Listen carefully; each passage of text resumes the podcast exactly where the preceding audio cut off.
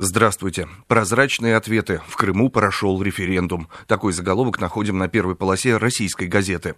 Референдум, о котором так много говорили и спорили, состоялся. Все 1205 избирательных участков в воскресенье работали в штатном режиме. Пока можно говорить о небывало высокой явке и удивительном единодушии крымчан, которые подтвердили, Крым будет с Россией.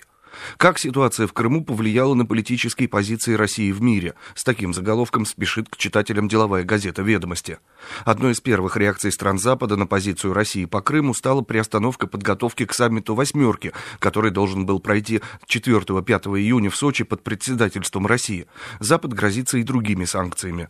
Отношения охладятся на годы, считают эксперты «Ведомостей». Однако холодная война невозможна, изолировать Россию тоже не получится.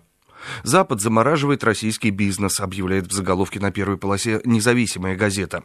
Евросоюз обещает вводить против России ступенчатые санкции, принуждая Москву к неким уступкам.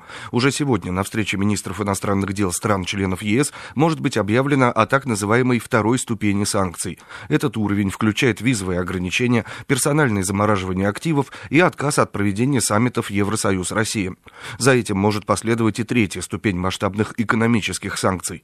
Между тем, агентство Reuters сообщает о сокращении кредитования российского бизнеса иностранными банками, которое началось до объявления официальных санкций, добавляет независимая газета. Украина и Украины. Под таким заголовком еженедельник «Огонек» пишет, какой бы ни был исход у крымского референдума, один из главных вопросов, который он поставит, будет вопрос о будущем Украины. Почему ее единство требует стольких жертв и почему, сколько за него не плати, все мало. Чрезвычайные вложения. Так озаглавлен еще один материал в «Огоньке». После референдума ключевой вопрос для Крыма – состояние экономики. Точнее, перспектива российской финансовой и инвестиционной поддержки. Без нее жизнь территории может стать невыносимой, подчеркивает «Огонек». А теперь заглянем в еженедельник «Коммерсант. Власть». Федеральный вопрос. Принимая Крым в свой состав, Россия войдет в новую федеральную историю. Изменения в законодательстве Москва должна будет согласовывать не только с новым, но и со всеми остальными субъектами федерации, предупреждает журнал «Власть».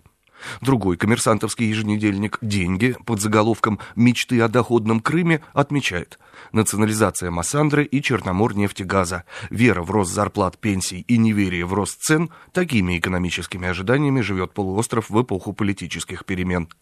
Со свежей прессой вас знакомил Андрей Егоршев.